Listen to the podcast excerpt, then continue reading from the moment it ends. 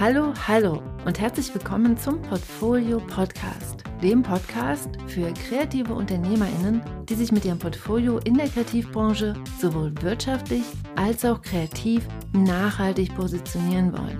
Bist du das? Dann bist du hier genau richtig. Mein Name ist Franziska Walter und jetzt geht's los mit einem Kopfsprung in die nächste Folge. Let's go! Hey, hey, friend! Welcome to the Portfolio Podcast. If you are an English speaking listener, please skip ahead three minutes to hear the English language introduction. Und wenn du Deutsch sprichst, hey, hey, herzlich willkommen zu dieser neuen Episode des Portfolio Podcasts, die Trommelwirbel, Tamtaratam, die erste Podcast-Folge mit einem englischsprachigen Interview sein wird.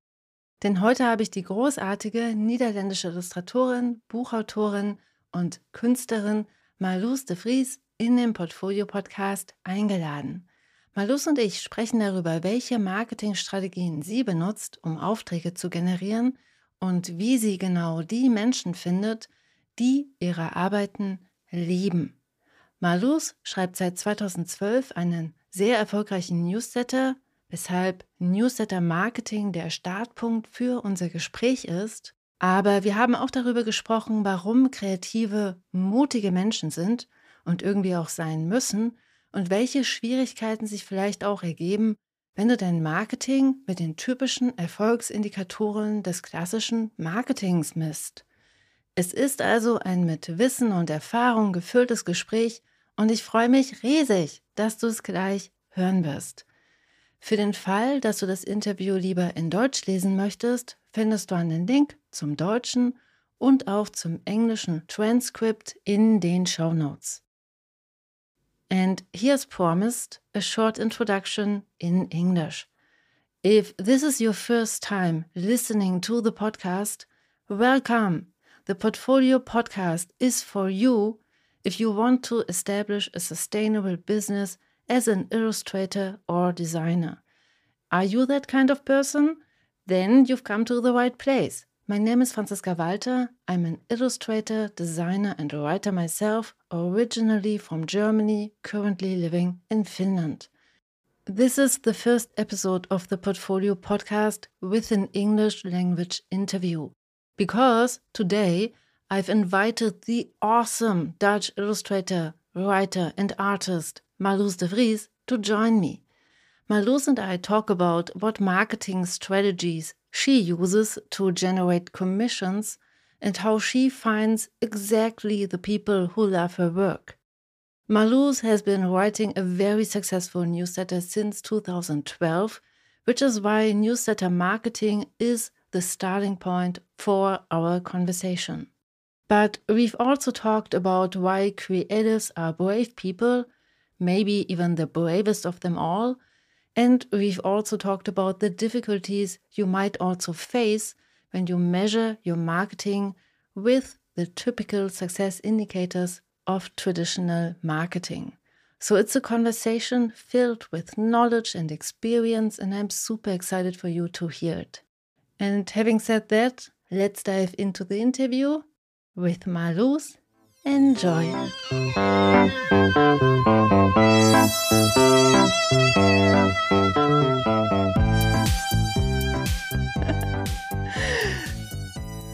okay. Hello, Marloes. I'm so happy to have you here in the Portfolio Podcast as a guest. Welcome. And yeah, I'm so much looking forward to our conversation about email marketing and maybe about how marketing might be different from traditional marketing strategies when done so by an artist. Hello. Hello. Thank you for having me here. I'm really excited too. Before we dive in, I would like to start with another question, like another topic.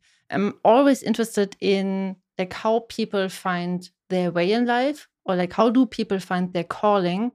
Um, and this is probably because of my like my own history like i myself took a few detours until i finally arrived where i am supposed to be. Like before I became an illustrator and a designer, I was an architect, like in my first life. That's why I would like to ask you how did you find your calling? And is your calling to be an illustrator, writer, and painter, or is it maybe something else, like maybe a message or something you want to share with human beings? Oh, that's such a yeah, that's such a good question because when you said, "Yeah, I found my calling," I thought, "Have I found my calling yet?" I think I'm very much on the um, yeah finding my way to my vocation. Um, I'm really figuring out still, even when I'm almost uh, 40 years old now. I'm 38 now. I'm still finding my way and what what suits me, and it's been a long road for me as well. I started out as a I did art school and I did visual communication there. So after art school, I went to be a graphic designer and art director for marketing agencies. Mm-hmm. And then at some point, I felt, oh, I'm always creating what other people want me to create. So there's always an assignment like do this, make a logo, make a website. And I thought, no, I want to do something that I want to make. So I started to freelance. So I quit my job at a marketing agency. And very quickly there were these old clients that came yeah but can you still do a logo for me or can you still do a website for me? And i thought oh okay i'm a people pleaser so yes that's fine i will do that. And before i knew it i was again just graphic designing and not doing what i wanted to, to make.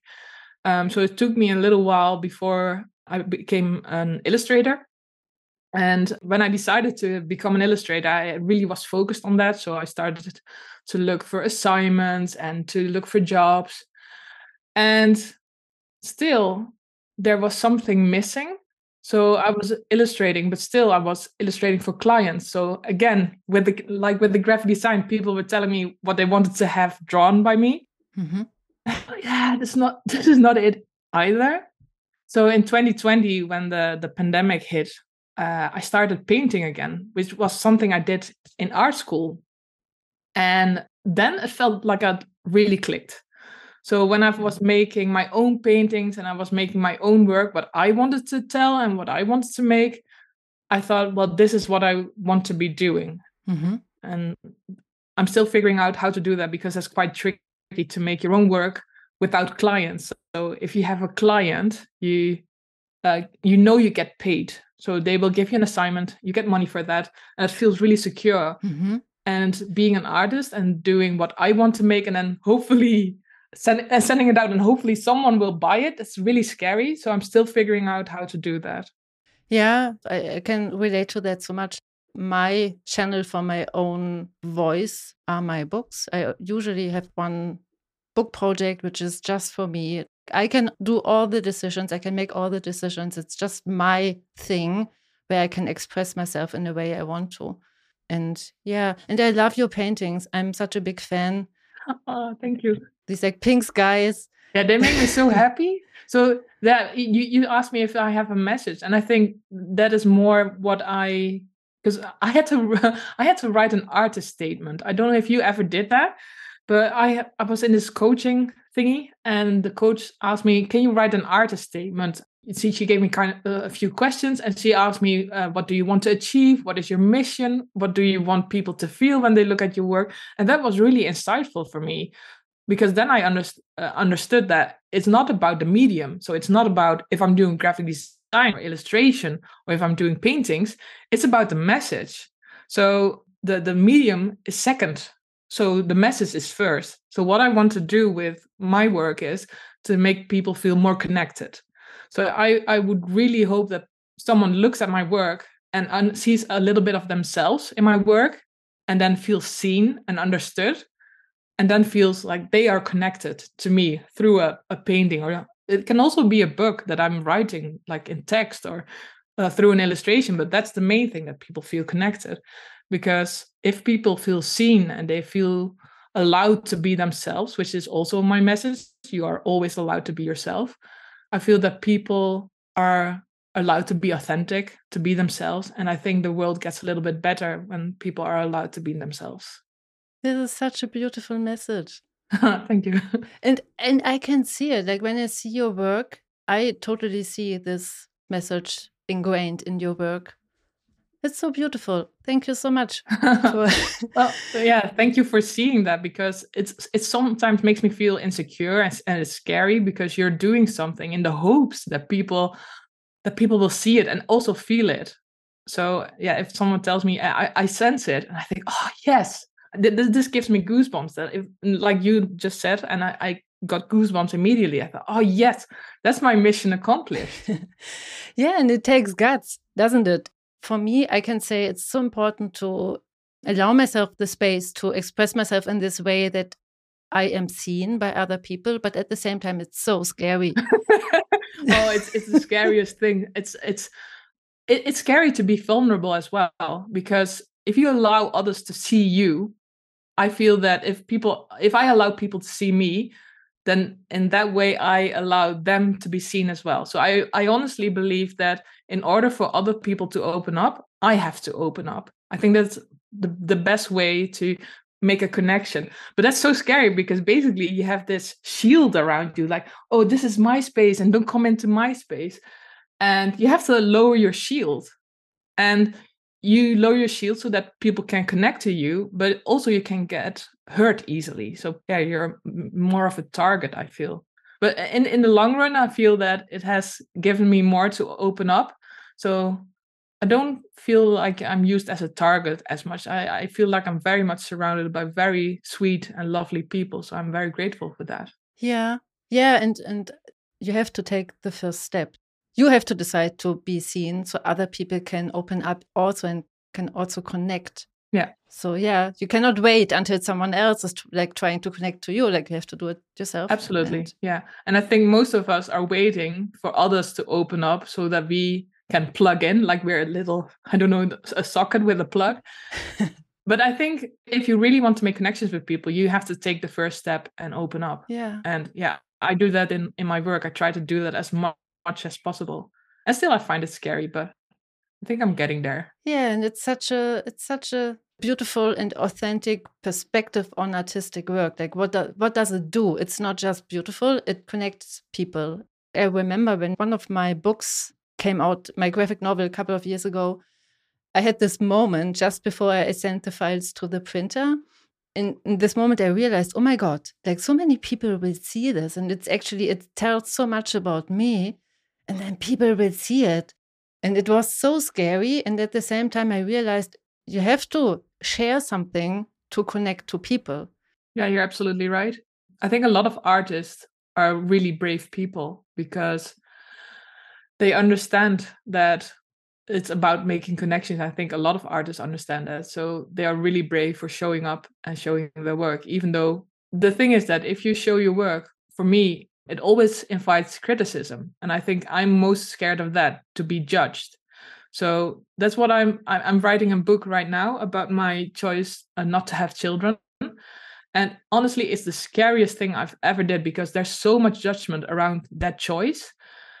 And i'm really preparing myself like i'm going like a knight I, I, i'm dressing myself in metal and putting up my shield like i'm ready for this for this battle but also i want to be really vulnerable in this about my choice. Um, but that's the thing that i i sometimes struggle with or, or if i make something how will people perceive my work how will people judge me for it will they understand mm-hmm. and i'm trying to remind myself that as soon as i put something out in the world it's out of my hands how people will will respond so true so I'm in my bubble and I'm making my work and I want to make it as authentic and personal as possible. And I try not to occupy myself with the thought that a, an audience is going to see this. But as soon as I've hit send or press or when it's out in the world, I remind myself now it's out of my hand. I'm not allowed to, uh, how do I say this? It's out of my hand. So I, I, I can't control how people will perceive my work and i shouldn't be occupied with that i shouldn't be busying my my head around that yeah yeah i totally agree and i would add like i for myself had this kind of aha moment where i realized if there are people there who love it there will always be people who don't like it the only other option is to have people who don't have like any response to it like if you don't want to invite criticism you have to deal with a life in the mediocre, yeah. like in the medium space. You know, and I, like and I I also feel that because I'm really a people pleaser, so in in the most perfect way, in my most perfect, yeah, I don't know, I want everyone to like me. But I've also come to realize that if you want everyone to like me, you have to be really plain. Like you have to be uh, what I said in, in my newsletter course as well. You have to be a really plain sandwich without any filling for everyone to like you. But I think it's so important. And I think it's actually good when people really dislike your work because if people really dislike your work, there are also people that are really in love with your work. Yeah, exactly. And I think that's what we want to aim for. We, if everyone thinks, yeah, it's okay, then you're safe in your work. But I don't know. For me, that's not what I want to achieve. I want for people to love my work, and that automatically means there are people that are going to hate my work. But that's fine. Yeah, because people are going to love it too. Exactly. So good. genau. Uh, genau. okay, I have one other question off topic. Money is always one of my favorite topics because you know like it's it's an important topic when you want to earn your living with your work and with without earning money the illustration and the design practice is just a hobby but earning enough money is not always easy like for most people it's actually pretty difficult and i would like to normalize it a bit and because of that i would like to ask you you are a very versatile person like a very versatile creative person you are an illustrator a writer an educator and a painter, like an artist. Are there also economic reasons for your multiple professions? Oh, yeah. Yeah, actually, if I'm really honest, there is. Mm -hmm. um, I'm going to be completely honest now with you um, because I feel comfortable. Um, yeah, there is. Um, because I always ask myself the question what would I do if money was no issue? So if I had just plenty of money in my account and I could do whatever I want. And if I'm totally honest, I would do different things that I'm doing right now. Mm-hmm. That's the honest truth.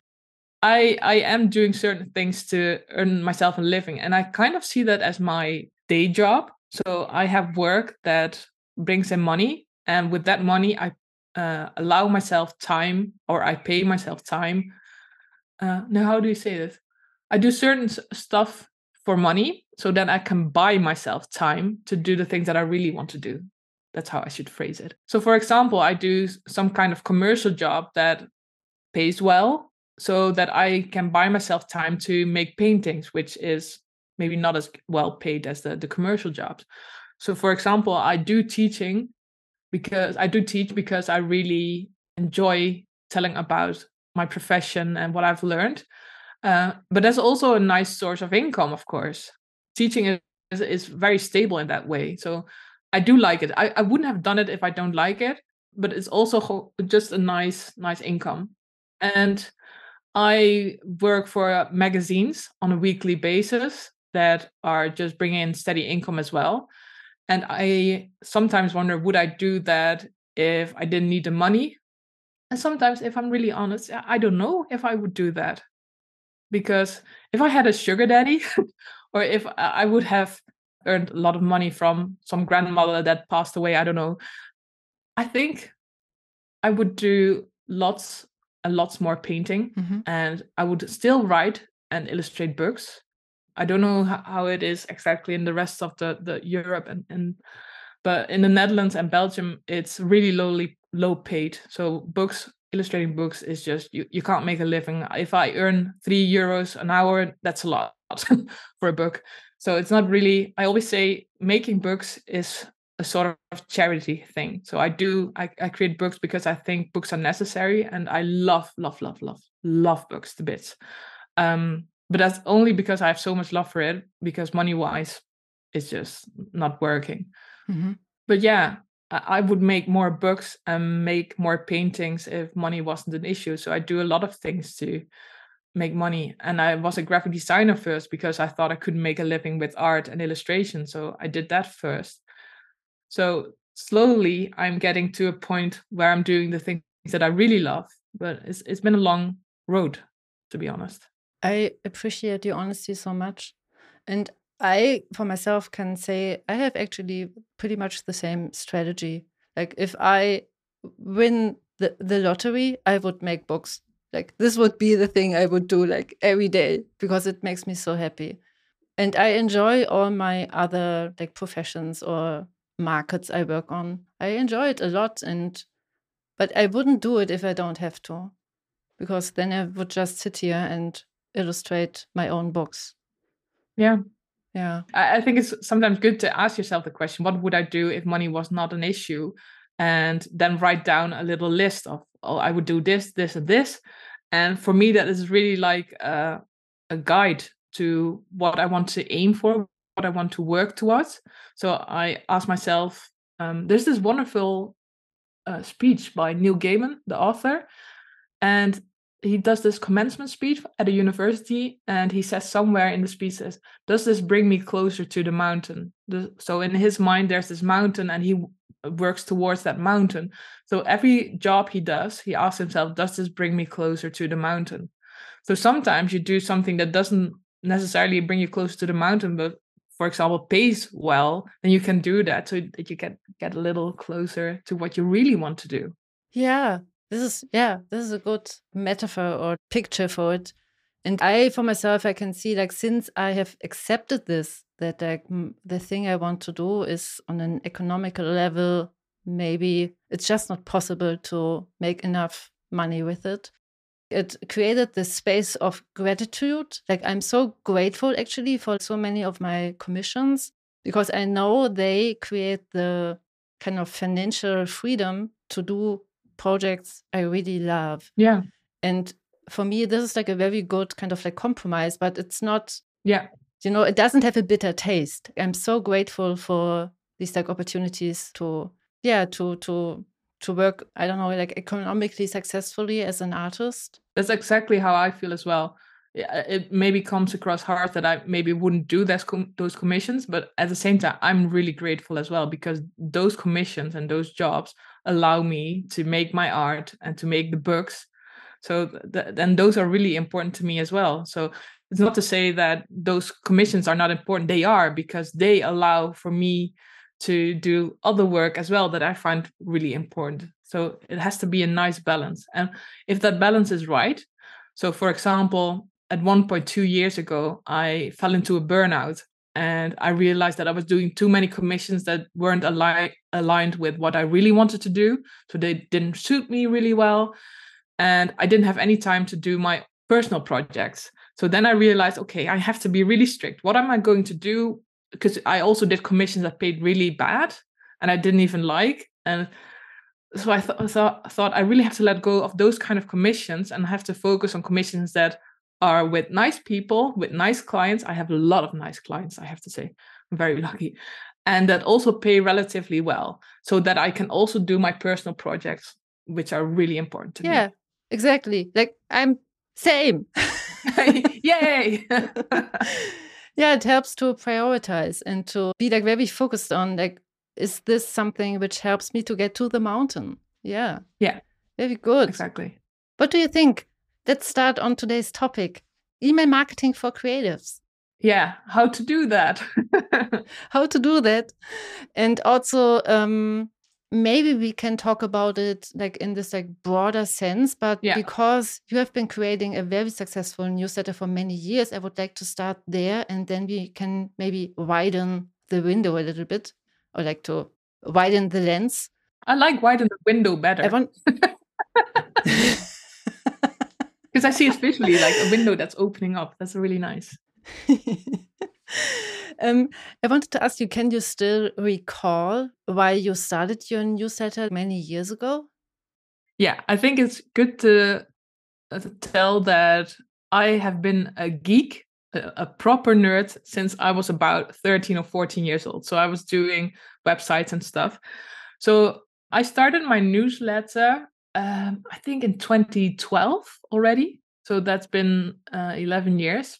Mm-hmm. And it was around the time that Instagram was coming up, but was not really big. And I was already doing illustration and I needed a way to promote myself. I've um, I think that has to do with my marketing background as well, because I worked at a marketing agency and then was going freelance. So I really understood I have to do something to get my name out and for people to know what I'm doing.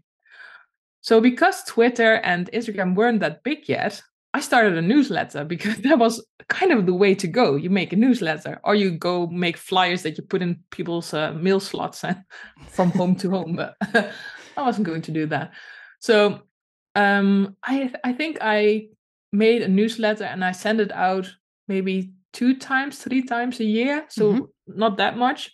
And I was doing that and I really enjoyed it because I looked up the old older newsletter and they were really cute. I was I was so I didn't really know how to do this because they were really naive and it was nice and I loved to do it. I think that's the main thing. You have to love to do something mm-hmm. for it to be successful. And then Instagram came around and I completely fell in love with Instagram. And from 2010, that was, um, I started in 2010 and then 2013, 2014, it really picked up for me. So I focused almost all my energy for marketing on Instagram. And then in 2020, I was still sending my newsletter maybe two times a year, three times a year, not that often. Uh, but I would continue to do that. But in 2020, um, I decided I will go do a monthly email newsletter. Mm-hmm. Um, I in 2020, I, I felt that Instagram was going down a bit. I saw that I was getting less likes. I saw that the engagement was dropping. And my gut instinct told me this is going down you have to come up with something new so i'm i'm a big fan of following your instincts so in 2020 i decided to do a newsletter every month and that was really successful because people knew what to expect they knew when to expect it so that's when i started basically and because with instagram i was right before the big wave in 2010 when i started and i could grow on instagram very big because I was one of the first, not not the first, but I was one of the first. And if you are very early with something, you are able to grow very big, mm-hmm. and that has always been the case. Uh, you have the early adapters and that kind of stuff. So, so with the newsletter was kind of the same in 2020. Not that many people were sending newsletters, so I could ride that wave again and build, yeah, quite a big newsletter list, which is almost 8,000 people now, which is to i have no idea how many people that are i think a lot this is impressive yeah yeah i'm really bad with numbers really uh, i'm i'm i suck at numbers 8000 seems like a lot so yeah and that has grown because i was a little bit earlier but i still think that newsletters are a really nice way to talk about your work because it's not as quick as instagram. For example on instagram you're very dependent on an algorithm for to be seen. Uh, you have very short attention span of people so people are really eager to scroll further and they will not read what you've written. And i think a newsletter is a perfect way for people to stand still look at the newsletter read everything click the links you want them to click and add some pictures to make it nice to look at. Yeah definitely. It also requires a little bit more commitment to sign up for a newsletter than to click just follow on instagram and yeah absolutely. I, I think so as well. Yeah and I, I can tell you like i started my newsletter in 2020 21 it's been two years now and i usually write on a weekly basis and i have now something around like 1000 people on my list so like 8000 is a very impressive impressive number yeah and still i don't think it's uh, necessarily about the numbers so we we tend to measure success by numbers and I, I have a hard time with that as well because on Instagram, I uh, have a lot of followers. It used to be more actually. It's been going down since 2020, which is fine. I'm perfectly okay, okay with that. Um, but I remember that sometimes I, I got an email from a client, a new client, and they will say, uh, Yeah, we want you because you have a lot of followers. And I think that's not the right way to approach me. I feel like people need to approach me because they love my work or they like my they they think I can do a good job, not because I have a lot of followers. So I, am always a little bit wary about uh, do numbers define success, and I don't think so, to be honest. So true. Yeah, I totally agree. Like, I can only speak for myself, but I can see that even though probably, I don't know, like newsletter experts will say like a list of like 1,000 people is pretty small, I can see that it works pretty well for me. And I also feel, I don't know, like I can see that it might, there might be other challenges which come up when your list is growing. You know, at the moment, I feel pretty much connected to the people who read my newsletter because um, I, I don't know all these like 1,000 people, but I know actually a lot of them. Yeah, I, I feel that I, there are a lot of people that say, yeah, if you have a newsletter list of so many people, then you're doing well. And if you make so much money, then you're doing well. And if you so many followers, then you're doing well. I think, no, that's not how life works because we are all different people and we have all different needs. So you have to have enough for you. So for me, for example, I need a certain amount of money every year to pay all my bills and to have some savings and whatever. But that number is not the same as someone else because someone else maybe has a more expensive house or or whatever, or, or needs to go on holiday more more times a year. Um, so you can never compare numbers actually with each other. So if if a, a thousand uh, people on your newsletter list is working, then that is perfect. So there's no set of numbers for me. Eight thousand. I don't even know. I don't think that when I had when I had five thousand on my list, or even when I had two thousand on my list, um, I wasn't necessarily doing worse than I'm doing now. So all those followers don't mean, or all those subscribers don't mean that I make more money. So I think that's a good bubble to pop here. Um, so yeah, yes. I always tell people that if you have a thousand people or even a hundred, if you have a hundred people that love your work and are willing to support you and are willing to pay for your work, that's always better than then you're having uh, a hundred thousand people of which maybe five are willing to pay for your work. So it doesn't say anything. Yeah, so true.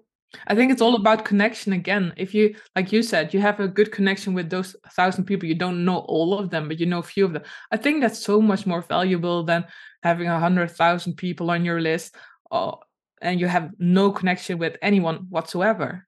Yeah, so true. You know, like when I look at my marketing strategies, I always try to find ways to connect to my clients because the clients who come to me, they usually see the world in a very similar way as I do, and we usually share our values. So I always try to think about ways how can people see that? Like how can I connect with them, like human to human? yeah, I, I totally agree. And also, again, if you want to be liked with everyone, you have to be become very plain and you have to say very little. And the more specific you get, so the more you are you are trusting in your own message and trusting your own work, you will become more specific. Oh, that's a difficult word. Specific, and um, I think then you will attract the right audience. So sometimes I feel that having a bigger audience is actually a downside because maybe you're too general, you're too plain. Yeah. So maybe having a, a, smaller group is actually better because you're speaking more to those people because they might love your work. So I would like to argue that having a small audience is actually a really good thing. Very good reasoning. Yeah, I totally agree.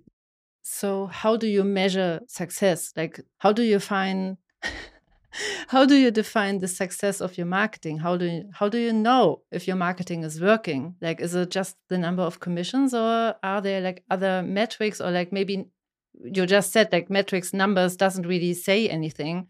Are there like other maybe like qualities to measure how successful mar the marketing strategies are? Yeah, I think it's for different for everyone. It, it depends on what you want to get out of your work and what you want to do. For me, my markers for success are that I can make the things that I want to make. Mm -hmm. And for that, I need a certain amount of money every month coming in. So I need to be able to pay my bills. So for me, I say that I, I, find numbers tricky, but of course, I'm always occupied with numbers because I need to make an amount of money every month. So that is it's important. But what you can't measure in um, numbers is how people respond to your work and how it touches them. So, like you said, you you, you like my work, and then I get goosebumps, and I think, oh, she she understands what I'm saying, and you can't put a, um, a number on that. There's not one, oh, that's worth 60 points. I have no idea. um, but that means, yeah, I think that means more to me. Yeah, sometimes, if I'm going to be honest, um, sometimes I wish money wasn't necessary Mm. because I would love to make uh, connections with people all day and want I want others to feel seen and I want others to think, okay, I'm allowed to be myself. Yeah, and I need money for that because I need to pay bills. Um, but those things are very so much more important to me that people connect with my work and that I can connect to others. Yeah. So you can't measure that. Yeah, yeah, for sure. Yeah, this you cannot measure it, but in the end, with marketing and with marketing strategies, it's kind of nice to to to, to have something to measure.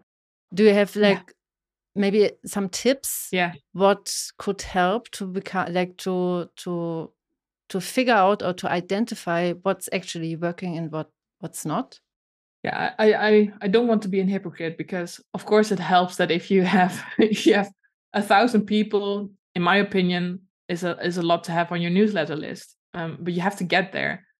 Um, it's a bit like I don't want to say shooting with hail, um, but you you do have to do things to attract people to like you're a fisherman and you're putting your net out in sea and you want to catch some fish. You want, yeah, you you want to have people around you that see your work um, for me, it helps to not only share work, so not only share the illustrations I made or what I'm doing, uh, I al- also share personal bits. So if I went to an exhibition and I was very inspired, so I always share in my newsletter, for example, what inspires me, because that's kind of the foundation of on which my work is built on hmm so i try to be to add always something personal to show also the the human behind the work um, because i think people buy from people they like Definitely. Yeah. I tend to buy artwork and i tend to buy illustrations from pe- from people that i think i will like. So i'm i'm a little bit judgmental in that. So if i, I like someone i will buy their work. Whereas if someone makes amazing work but i don't like them as a person because they are really hateful or they're racist or whatever then i won't buy their work even though their work work is maybe really good. So hmm that's that's kind of how i do it. And i think a lot of people do that but me as well. So i hope to show them a little bit of who i am um, because that also explains why i make the work that i make hmm so my work is very personal. The the paintings that I make and the illustrations are very often really closely related to who I am as a person. hmm So that's why I show a little bit of my personal side in my marketing as well. Very good. What kind of other marketing strategies or channels do you use to promote your work, like besides your newsletter and your Instagram? Um, actually, nothing. So I, I used to be on Twitter and I am on LinkedIn and I'm still on Facebook. Um, but on Facebook, I'm mostly talking to to my old aunts and to my mother. I don't know if that's a good marketing uh, tactic for me, but for some people, it still really works very well. So um, I think, yeah, for, for everyone works something different. I am on LinkedIn, but I don't know how it works. I don't know how to talk on LinkedIn. There's so many business people that are just talking about, uh, oh, I've got a new position in in my job, and I think I have no idea what you're doing. I don't understand what's going on. So yeah, I think you have to find something that you are feeling really comfortable in. So what are the the platforms that um, fit with your work? And Instagram used to fit really well with my work, and now I'm mm, yeah reconsidering that because it has changed so much and it's so much video. hmm That's the reason why I'm not on TikTok. Um, on TikTok, you have to make videos as well, and I'm just not a, a person that enjoys making videos. Yeah, me neither. So yeah, I have to figure it out. Yeah. So newsletters work for me because it has no videos. And and do you like because for, for me, for example, like for my like everything which happens in the publishing world, book fairs are actually the thing which works for me the best. Like just going to a book fair, meeting people in person, talking with them, getting to know them. Because as you said, like in the end, people only work with people they actually like. yeah, yeah, I think that's very true. Yeah, and and do you do these kind of marketing strategies as well, like going to a book fair or like maybe sending postcards, like the old-fashioned stuff? no, no, I actually don't, but I do want to start with that because I think that fits me better than being on social media right now, as the way social media is right now, because I don't particularly like it at the moment. Maybe I will change. But I'm actually really introverted. Um, so, for, for example, I'm going to a, a network event tomorrow. and uh, yeah, I'm not shitting my pants, but but it's, it's really scary for me because I'm actually kind of shy. For example, one to one, I'm perfectly fine to talk like what we're doing right now. That's fine for me, but I'm rubbish in a group. Um, I don't know when to speak. I don't know if I can interrupt someone. I don't know um, if they would be slightly interested in what I have to say. So that's really scary for me. So that's why I started to love uh, Instagram so much and social media so much because you would just put out your message and then you would see who, who whoever would respond, and that worked really well for me uh, for my introvert self. mm-hmm. So so so that's why I'm, I'm kind of sad that Instagram is going this way and that it's changing so much. Um, um, yeah, but that's the kind of way the way I work. So I put out my message, I tell people what I do, and then I let people come to me and that's basically because maybe my insecurity as well, my fear of rejection, maybe. But I find it really scary to send uh, an email or a postcard to a publisher or to a client and for them to say, sorry, no, we're not interested. Because to be honest, uh, I've done that a couple of times, maybe 10 times in my whole career. So I know that's not a lot, but I've, I've put out uh, an email or a postcard to, to a publisher and they've all rejected me. So I have a 100% score of people rejecting me that way. So that makes a, it really hard for me to pursue that that way because I'm so scared of being rejected again. Whereas social media has always been yeah, really good for me because I used to get all my clients out of Instagram. Like uh, like plenty of work. So yeah, I'm figuring out again about how to do that but yeah, I do want to send out postcards and I do want to go to more network events and just get comfortable in that. And to, yeah, get comfortable with being rejected as well. Yeah, I can relate to that so much. Social happenings in groups are like hell for me. A group bigger than five people maybe is really difficult and stresses me out and I get anxious and, and it's it's very stressful for me. But I've learned it's a social skill. I have become better in interacting with groups and like also in my design work i i've learned to kind of like guide groups of people through a process and i can do it. But at the beginning of my career i couldn't. I really had to learn it and like i for myself i figured like yeah you have to learn it. You have to have to really do it to learn it you know? Without doing it it will not happen. Also rejection. For the first three years as an illustrator i only got like one commission and I sent out so many postcards and portfolios, and I went to book fairs. And it was such a difficult time. Eh, but at the same time, it's kind of a nice experience to see like you don't die. Like I survived. yeah, that's a good thing. and actually, like most people, especially in the publishing world, even if they say like, no, we don't need your stuff, they're usually very friendly. So it's not that they are like, they're usually not mean so this is also a very nice thing to learn. And in the end, luckily, after a certain amount of trying and also like positioning myself better, I found the people who really like, I dare to say, like love my work. Yeah. And suddenly everything opened up. Suddenly I had commissions and, and everything was easy. It was a good experience. The not dying part. That's always the best part, not dying part. Um, yeah, and to to be honest, I, I used to be really scared uh, of rejection, and uh, um, I didn't deal with it. But I, I haven't dealt with rejection in so long, so I have been avoiding it for so long. Um, and I've also had a, a therapy, and I, I've gotten older and I got wiser. I hope. Um, so I think it is actually the right time for me to go be out in the world again and to network and to approach people uh, because I know now that I, I I am I've grown as a person, so I think I can deal with rejection a lot better than 15 years ago when I started out. Um, so I haven't tried it actually. I haven't tried to to be rejected in in the past maybe five years or so. So I have to try it, and and I think I will be fine. I I think I won't die either. I, yeah, I think so too. Thank you so much, Marloes.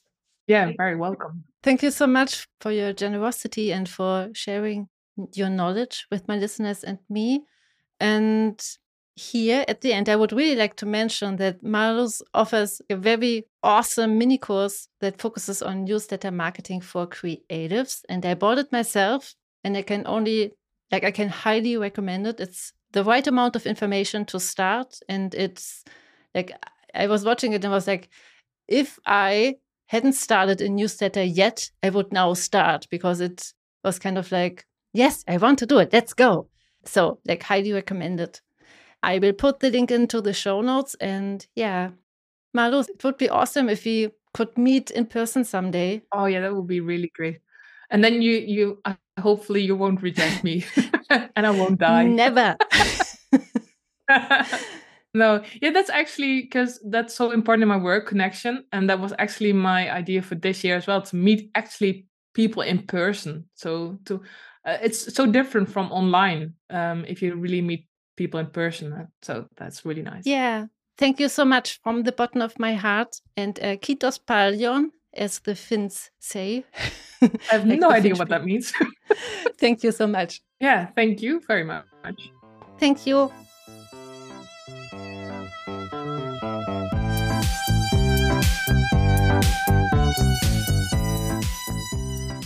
So, das war das Interview. Und deshalb jetzt mal die Frage an dich. Was nimmst du für dich daraus mit? Hast du jetzt auch so richtig Lust bekommen, mit einem Newsletter genau die Menschen zu erreichen, die deine Arbeit lieben? Kurze Randnotiz in eigener Sache. Wenn du jetzt denkst, ja klar, ich möchte meine Akquise proaktiv in die Hand nehmen, vielleicht auch mit einem Newsletter, dann lade ich dich hiermit schon einmal ganz, ganz herzlich in die Portfolio Akademie ein. Die Portfolio Akademie, das ist ja mein zwölfwöchiges Online-Programm für IllustratorInnen und DesignerInnen. Und darin positionierst du dich nachhaltig, sowohl wirtschaftlich als auch künstlerisch. Und damit bekommst du die Werkzeuge an die Hand, mit denen du dir über eine fokussierte und langfristig angelegte Akquisestrategie mit mehreren Akquisekanälen wirtschaftliche und zeitliche Freiheit schaffst, damit du die großen Dinge, die dir wirklich wichtig sind, auch in die Welt bringst.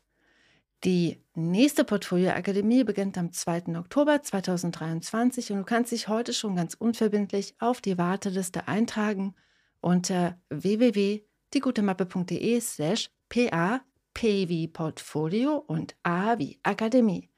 Wenn du auf der Warteliste stehst, bekommst du ein ganz besonderes Wartelistenangebot zum nächsten Start der PA, das nur die Menschen auf der Warteliste bekommen. Das heißt, es lohnt sich. Genau, und damit wünsche ich dir alles Liebe. Wir hören uns wieder nächste Woche. Ich freue mich auf dich. Bis dann. Tschüss.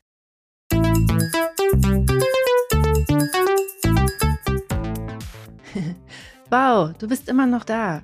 Du bist der Knaller. Ich freue mich sehr, dass du dir die Podcast-Folge bis hierhin angehört hast. Hier nochmal der Hinweis: Du findest alle Links in den Show Notes.